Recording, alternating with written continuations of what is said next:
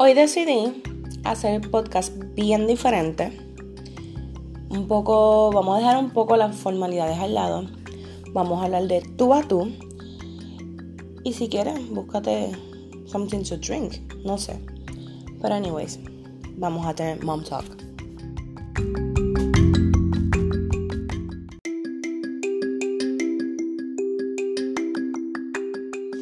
Bienvenidas a tu podcast de maternidad y Colors of Motherhood. Soy Cristianisa, creadora del blog Janie's Mom.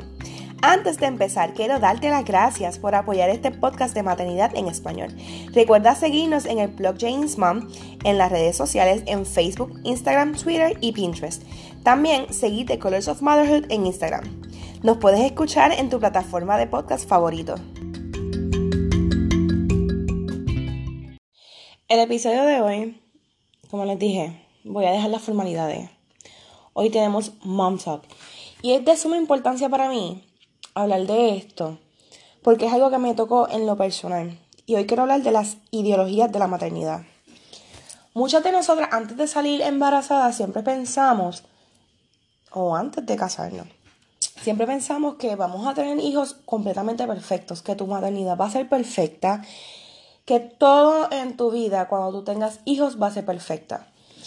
Y eso es algo tan negativo que nos han inculcado los medios de comunicación y las redes sociales también, porque vemos estas mujeres que están lactando, bien ellas cómodas, bien chulas, bien hermosas, posando, porque no es natural, posando con su bebé pegado en el pecho, ellas con el pelo set, maquilladas hasta más no poder, cuando la realidad no es así, y tú y yo lo sabemos que no es así.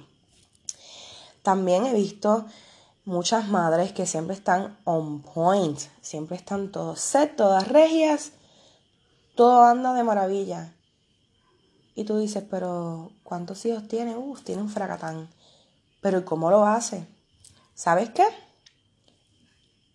Todas las personas que estamos en redes sociales tenemos el control de nuestros seguidores. ¿Por qué los digo? Lo digo de esta manera, disculpe. Porque nosotros mostramos exactamente lo que queremos que ustedes vean. Entonces, muchas de nosotras que somos seguidoras de, de mom bloggers o bloggers, este, o X o Y persona, amiga que tú conozcas, este, que tengas en las redes sociales, eh, vemos como que su maternidad todo es perfecto. Y cuando tú te topas con tu realidad, cuando eres mamá te topas con tu propia realidad, todo es tan distinto que te cae el balde de agua fría encima y tú dices, pero eh, espérate, esto no era lo que yo esperaba. Fulana pudo hacer esto así, Sutana lo hizo así, y porque a mí no me sale así. Mamá, te voy a dar un reminder. No todo el mundo enfrenta o afronta la maternidad de la misma manera. No a todo el mundo le sucede lo que a otras le sucedieron. Cada quien tiene un proceso muy, pero que muy diseñado para sí, muy personal. Entonces, una de las veces, este, ustedes saben, estos benditas, ay, ¿cómo se llaman los recuerdos? Estos de Facebook. Un día me salió un recuerdo en Facebook en el cual era una foto mía cuando yo empecé con el papá de Janie. Cuando éramos novios, teníamos como tres días de novia. Salimos a comer y yo estaba con mi pelo super set. Tenía highlights en ese entonces, estaba bien maquillada, una cosa de que el labial ni esa línea del labial estaba. Mire mi hermano, de respeto como si una makeup artist me hubiese maquillado. Ese día yo estaba, y ustedes saben, todo bello. Lo único que yo hacía era trabajar. Yo no tenía hijos, no tenía una casa, no tenía que atender nada. Sí, soy hija única. Mami me hacía todo.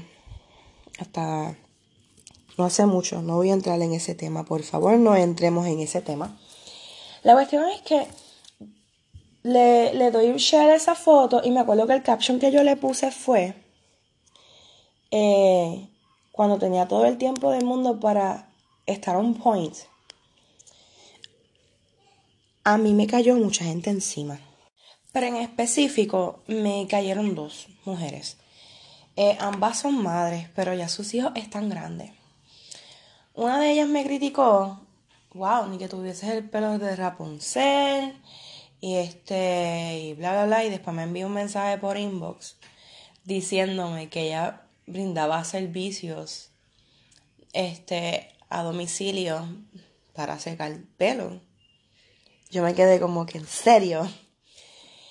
Y ahí fue que corrí, literalmente corrí hacia una amiga mía que se llama Ruth. Shout out to Ruth. Este, ella es mamá. Hace poquito tuvo su segunda, su segundo bebé, Baby Mila, que es hermosa de por cierto. Y recuerdo que le hice el comentario y ella rápido fue a comentar como que, wow, con este tipo de estas son amigas que tú tienes, bla, bla. La cuestión fue que me hicieron sentir la peor mujer del planeta. Y ustedes saben una cosa, de cierta manera yo sentí que mi mundo se derrumbó por comentarios de personas inescrupulosas, porque son personas inescrupulosas. Porque si tanto una persona se preocupa por ti y va a criticar tu imagen después de ser mamá, porque no va a tu casa, te ayuda para que tú vuelvas a ser esa que tú esa mujer que tú representaste alguna vez. Este, en vez de criticarte para ofrecerte, para que sientes la desesperación, para entonces ofrecerte su servicio. Y sinceramente, ahí fue que, analizando después, pues mira, yo tenía depresión postparto. Bueno, yo borré muchas personas de mi Facebook, de verdad, mi Facebook personal. Por eso mismo, porque no aportaban nada positivo a mi vida y yo obviamente como madre primeriza yo necesitaba rodearme de personas que estuviesen pasando o ya hubiesen pasado por la misma situación que yo. Y me di la tarea de reencontrarme conmigo misma. Y obviamente después de un año como que las cosas caen poco a poco en su lugar, ya puedo tener las cosas más organizadas en mi casa, puedo arreglarme un poco más. Y hay veces que se me hace bien difícil porque todavía este Janine está con el apego, yo estoy con el apego con ella. Y hay cosas que se hacen bien cuesta arriba. Pero es bien chocante cuando vemos en, medios de comunicación y en las redes sociales ese, esa falsa ideología de la maternidad cuando la realidad es todo lo contrario. Tú y yo lo sabemos y está en nosotras aportar nuestro granito de arena para que el mundo sepa lo que verdaderamente es la maternidad. Entonces, pensé, acá como las locas, pensé en cómo yo personalmente puedo ayudar a una nueva mamá.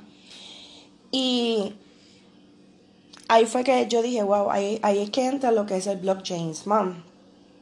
Este, que lo creo y pasé por el proceso de depresión postparto que todavía la estoy pasando. Y no es fácil. Ser mamá no es fácil. Esa primera vez es bien difícil porque hay tantos cambios en nuestros cuerpos, emocionalmente, físicamente. Tenemos una criatura, el matrimonio, todo es como que mucha carga encima. Entonces, vemos este, esta ideología de la maternidad en todos lados y uno se siente tan mal cuando la realidad no es así. Nada de lo que nosotros vemos es de esa manera.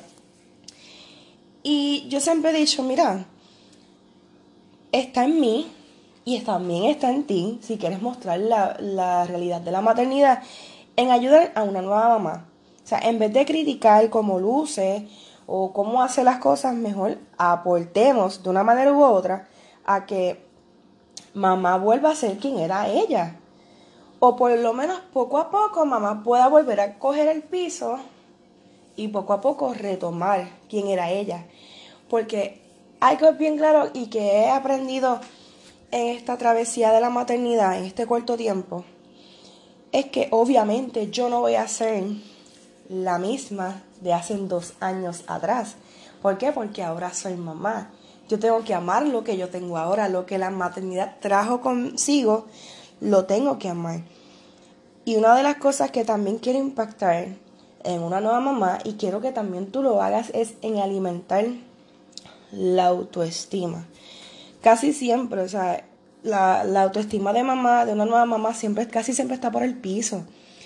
Después de un parto el cuerpo cambia, no es el mismo.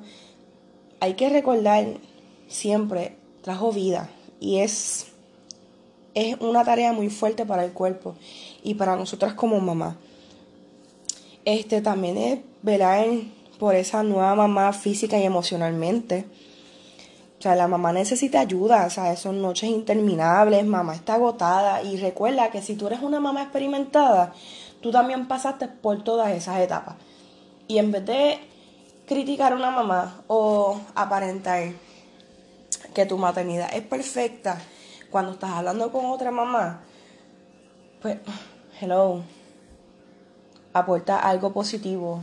Déjale saber a mamá que, en qué ella te necesita, cómo tú la puedes ayudar, pero muestra que estás dispuesta en brindar algo positivo a su vida, a que ella mejore emocionalmente. Tenemos que detener esto de... Es como, yo digo que la ideología de la maternidad, lo he llamado así, de esa manera. Si estoy mal me pueden corregir. Es como cuando... Cuando es como... Ay, ¿cómo les explico? Yo siempre he pensado que es como versus una modelo delgada Sí, una modelo delgada versus a una modelo plus. Todo el mundo tenía la ideología de que para estar en las pasarelas o para ser bonita había que ser delgada. Pero llegaron personas grandiosas y expandieron la, esa ideología que la belleza es relativa. No tan solo una mujer delgada es bonita, también las plus son hermosas, muchas son hermosas. Este, y la belleza, vuelvo y digo, es relativa. Es igual que la ideología de la maternidad.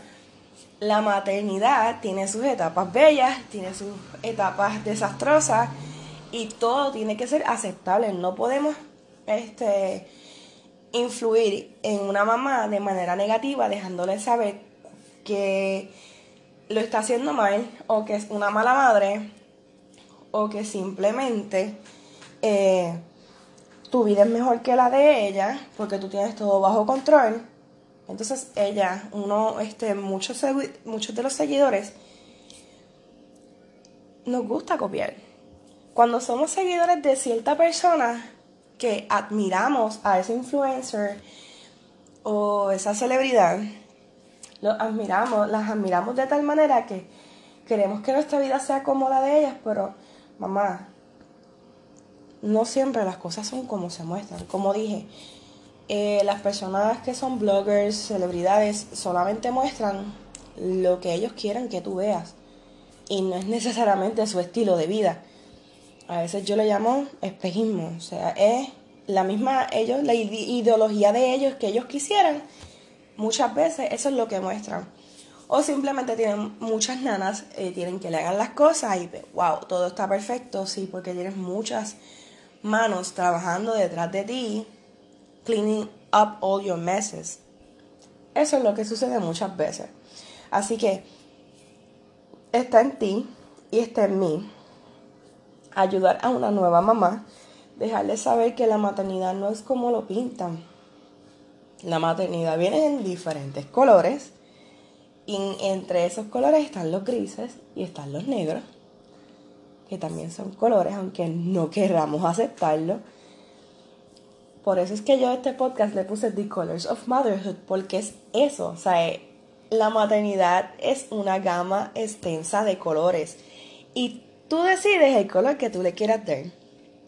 Eso solamente te explica a ti si tú lo quieres ver rosa, si lo quieres ver negro, si lo quieres ver violeta, si lo quieres ver rojo, del color que tú quieras, es tu decisión. Y nadie puede criticar la decisión que tomaste, nadie puede influir en ti de cierta manera para que tú cambies tu forma de ver la maternidad cuando solamente eres tú la que estás viviendo en tu carne como es la maternidad. Tú sabes cuál es tu proceso y cada proceso de maternidad es distinto. Eh, y cada cual es fuerte. Yo estoy pasando por mi proceso de maternidad, yo estoy aprendiendo en adaptarme todavía en muchas cosas, porque pasé de ser la niña mimada que le hacían prácticamente todo a ser la mamá que hace todo. Fue como que un big step A pesar de que yo estaba casada, pues obviamente yo no tenía obligaciones, simplemente pagar biles. Ahora todo es bien diferente, ahora soy stay at home mom, estoy en mi casa, tengo a la nena, ah, soy mamá a tiempo completo. Y tengo que estar corriendo detrás de ella todo el tiempo. Y es agotador, es, es algo exhausto, pero ¿sabes qué? Uno siempre trata de hacer las cosas de la mejor manera posible, así que te invito a que te unas conmigo a aportar nuestro granito de arena en hacer sentir mucho mejor a una nueva mamá y dejemos al lado el mommy shaming por ser inexperta o porque no se arregla o X o Y cosas. Cosas que tú y yo, que hemos pasado por eso, eh, podemos ayudarla en mejorar. Así que gracias por sintonizar el podcast en el día de hoy. Espero que este episodio te haya gustado tanto como a mí me encantó hacerlo. Y recuerda que la maternidad es del color que tú le quieras dar. Hasta la próxima.